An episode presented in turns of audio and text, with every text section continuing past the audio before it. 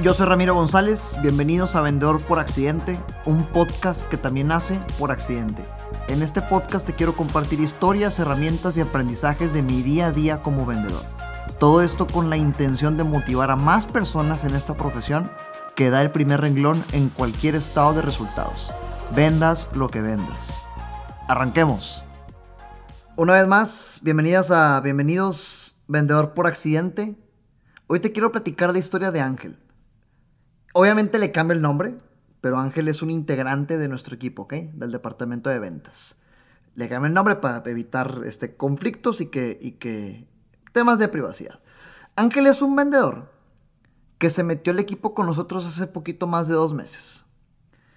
Empezó con mucha eh, actitud, con mucha eh, buena, buena iniciativa, ganas de aprender. Pero un poco de libertinaje, ¿ok? Un poco de, pues sí, yo puedo, quién sabe qué, muy relajado. Tuvimos que ajustar un tema de disciplina con él, empezó a llegar temprano a las juntas, lo metimos a nuestro esquema de compensación con base en el comportamiento, que si no has escuchado podcasts anteriores, te comparto que es importante que sepas. Ajustamos en el, en el, en el, en cómo le como comisionamos a los vendedores, eh, que tengan que demostrar su comportamiento para ser dignos de ganarse una comisión. ¿Qué quiere decir?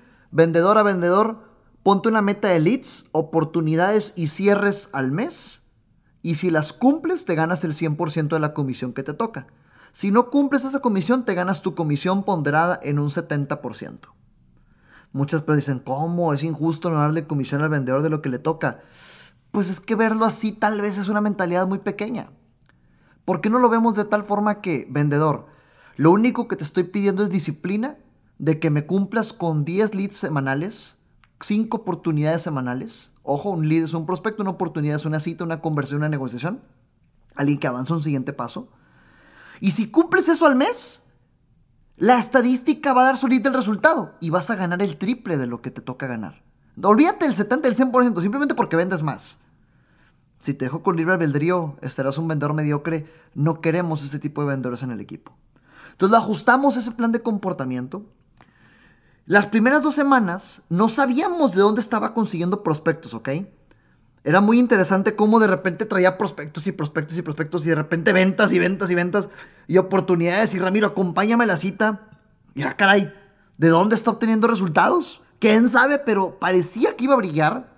Todo iba tan bien y eso, ojo, ese, ese, esas dos semanas de ventas, dos semanas eh, este, de muy buenas ventas, de acuerdo al promedio anterior de vendedoras o vendedores que estábamos acostumbrados, era muy bueno. Todo parecía que iba para arriba, pero al corte mensual medimos estadísticas, estadísticas de todos. Vamos a mirar estadísticas grupales para ver cómo vamos. Y con esas estadísticas nos dimos cuenta de que había algo raro en sus números, había algo que modificar, había algo que trabajar. Te los comparto, ¿ok? Fíjate este ejercicio sano para que lo hagas contigo mismo o con tus vendedoras o con tus vendedores. En cuatro semanas, Ángel había logrado estas estadísticas. 41 leads generados. De esos 41 leads generados, 29 se habían hecho oportunidades. Y de esas 29 oportunidades, 5 se habían hecho cierres. Todo esto es comportamiento 100% proactivo, ¿ok? Déjate explico qué significa prospección proactiva prospección activa. Lo opuesto a reactiva significa que es prospección generada por tus propios medios. O con tu círculo familiar cercano, o hiciste llamadas en frío, saliste a hacer visitas en frío, a entregar volantes, pediste referidos, publicaste en Facebook, lo que quieras. Pero son leads y oportunidades y cierres generados por ti. Eh, con base en eso calculamos las comisiones, ¿ok? En, que cumplas esta meta. Pero hagamos doble clic, veamos estos números. Leads, oportunidades y cierres significa eh, prospectos, prospectos con quien tuvo citas o conversaciones ya un poquito más atractivas y cierres, ¿ok? 41 leads a, a 29 oportunidades significa un 70% de las oportunidades avanzó, un 70% de los leads avanzó a oportunidad. Y de 29 oportunidades a 5 cierres, significa que solo el 17% de las oportunidades se cerraron. Entonces está bien, entiendo que tal vez un 70% de los leads se hagan oportunidad. Eso puede ser, aceptable. Pero oye, considerando que es una oportunidad, es un prospecto que califica, que fue digna o digno de recibir tu atención, tus neuronas y tu energía, y solo está cerrando el 17% de las veces, ¿qué está pasando? La expectativa que tenemos en Renova respecto a prospección proactiva es que el, 50, fíjate, esta persona ha tenido más. El 50% de los leads se hacen oportunidades. Eso es lo que hemos estudiado que sucede en Renova. Pero de ese 50% de leads que hicieron oportunidades, el 80% se cierra. Ahí está más atractivo. Fíjate cómo del nuevo 100% de oportunidades se cierra un 80%. 8 de 10 oportunidades se cierran.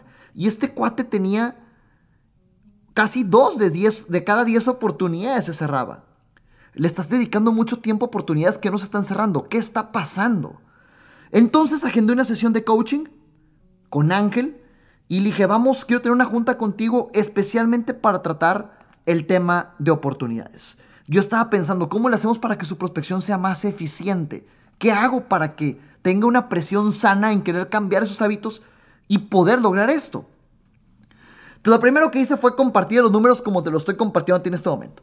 Oye, mira, pues tus números son 41 leads, 29 oportunidades, 5 cierres, tienes un 70% de conversión en el primer escalonamiento y un 17% en el segundo. ¿Dónde crees que esté el tema?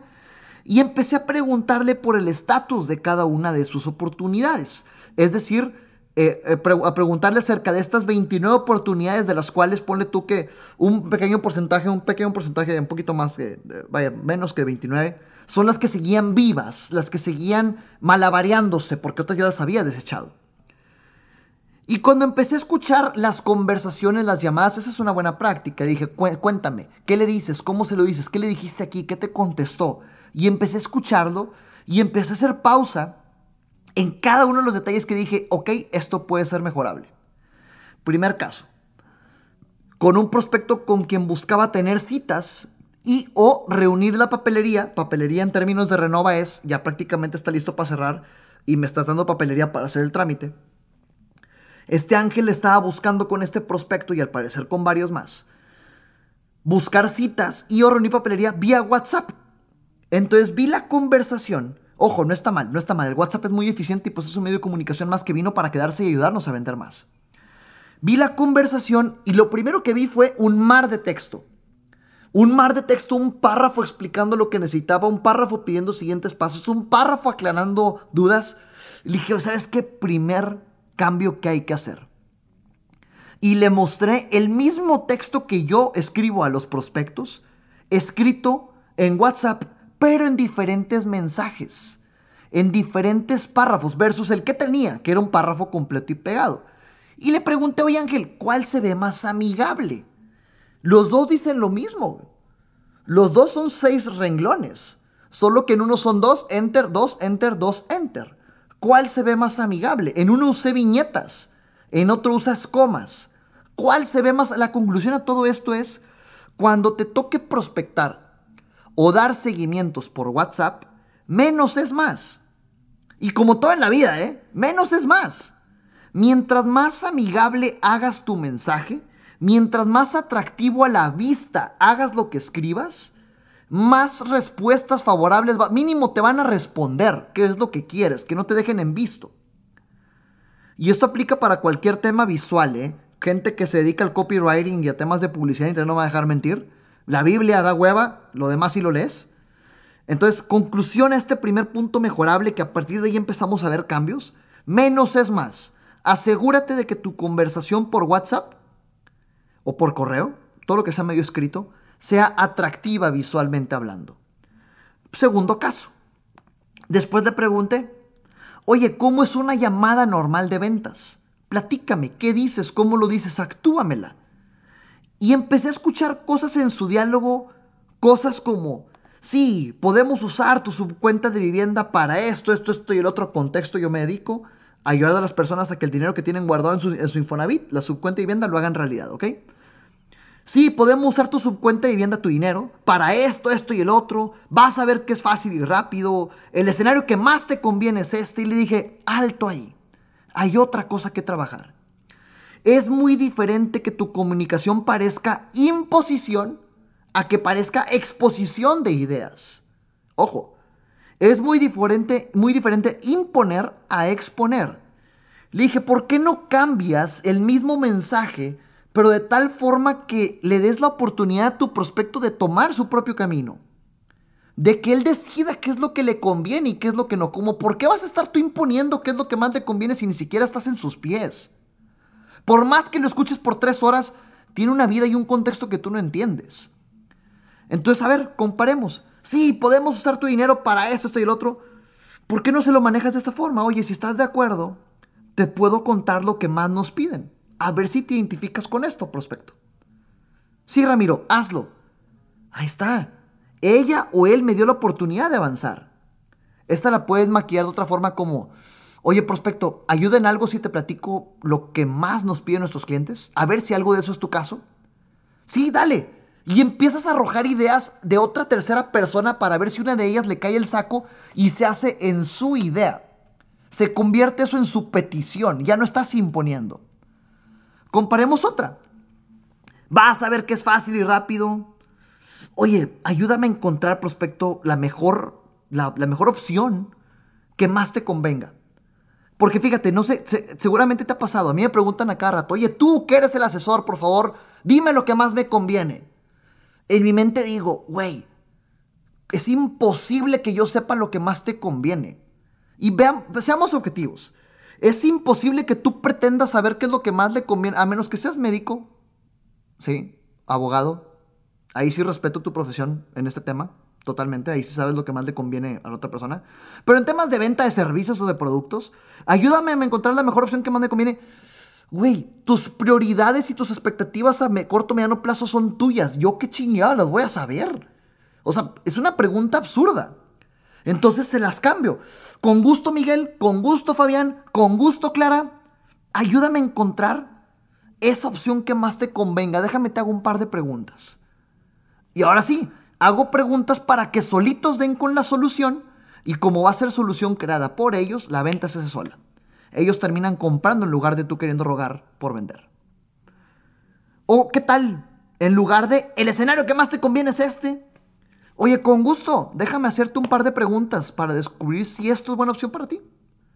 Fíjate cómo en todas estamos cambiando esta imposición versus exposición para que la idea nazca de tu prospecto.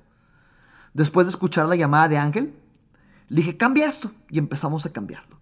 Caso número 3. Dar la oportunidad de que te digan que no. Yo veía y escuchaba en cada conversación que al finalizar el mensaje sonaba muy tradicional. Sonaba muy al típico vendedor que acorrala a su prospecto para que la única opción de salida es un sí te voy a comprar. Cosas como, entonces prospecto, nos vemos mañana a las 10 de la mañana en tu oficina para firmar. Sin contexto, parece una autoinvitación. Entonces le, le, le, le planteé la idea de darle la oportunidad al prospecto de que le digan que no. Poner el no por delante y se negaba. No, Ramiro, le voy a meter ideas. ¿Cómo? Si le doy la opción de que me diga que no, únicamente me van a decir que no. Ahí le contesté, a menos que lo que tengas que decir sea lo suficientemente relevante como para que te digan que sí. Si no haces eso, evidentemente te van a decir que no. Entonces le empecé a decir ejemplos. Imagínate que empiezas tu llamada y dices, oye, prospecto, permíteme 30 segundos de tu tiempo, te quiero platicar por qué me recomendaron platicar contigo. Si no te interesa al terminar, colgamos, pero si sí, seguimos platicando, ¿te parece? Inténtalo, güey, y te vas a dar cuenta de cuántas personas te dicen que sí. Prospecto, lo que pretendo con esa sesión, gracias por venir a la oficina, platicarte un poquito del proyecto, cualquier duda que tengas aquí, te algunas preguntas y al final con confianza quiero que me digas si lo que platicamos es suficientemente relevante como para que tú decidas dar siguientes pasos. Si no, no te preocupes, me puedes decir que no y no pasa nada. Inténtalo y vas a ver cómo te va. Y luego le platiqué esta historia, que te la he platicado también en otra parte de este podcast. Esta escuela que estaba recaudando fondos por una catástrofe natural el día 1 y en el día 1 tenía el anuncio, recaudación de fondos para la catástrofe natural X. Y recaudaron una buena lana, ¿verdad? Y en el día 2, recaudación de fondos para catástrofe natural, si no puedes, está bien. Si no lo haces, está bien, no te preocupes. Y le dije, ¿cuál de los dos días crees que recaudó más fondos? El segundo, ¿por qué, güey? Si le estás dando la oportunidad de que te digan que no. Y le van a decir que no, tú me acabas de decir eso. Entonces, no, Ramiro, tienes razón. si le das la libertad de la decisión, si no le metes la presión, la persona te escucha. Y al escuchar te va a captar el mensaje para que más veces te digan que sí. Obviamente depende que tu técnica te luzcas con tu técnica para que te tengan que decir que sí. Pero después de esto, le dije, a ver, recapitulemos las tres enseñanzas acerca de esta sesión de coaching que acabamos de tener. Y de encontrar un por qué tal vez solo el 17% de tus oportunidades se está cerrando. Número uno, menos es más en el tema de WhatsApp. Asegúrate que tu mensaje y comunicación escrita sea atractiva visualmente. Número dos, en lugar de imponer, exponer para que sea idea de tu prospecto. Y número tres, siempre darle la oportunidad a tu prospecto de que diga que no. En este caso pulimos esas tres tuercas y en minutos del mismo día ya se sentía con más fluidez y con más seguridad al momento de cerrar sus ventas. Y fíjate, te lo comparto a ti, líder, que tal vez estás viendo esto. Muchas veces, más allá de que el contenido de estas sesiones con tus vendedores sea realmente bueno, más allá de que la técnica compartida sea realmente buena, el hecho de que tengan una figura que los escuche, que les haga preguntas y que los haga pensar les da una seguridad tan importante que al momento de vender se sienten más poderosos y cierran más ventas. Así que coachea a tu equipo, haz estas sesiones con tu equipo, escúchalos, hazles preguntas, encuentra dónde pulir, experimenta con ellos. Acuérdate que tu responsabilidad es que ellos brillen y que ellos vendan y que ganen una cantidad impresionante de dinero para que transformen sus vidas. Hasta la próxima. Ya nos estamos acercando al episodio número 100 de Vendedor por Accidente. A ver qué nos depara. 94 semanas consecutivas con este episodio. Nos vemos. Recuerda que nada de lo que escuchaste aquí sirve de algo si no lo ejecutas. Gracias por escucharme, comparte para llegar y motivar a más personas. Sígueme en redes sociales como arroba Ram González A, en Facebook, Instagram, YouTube y LinkedIn.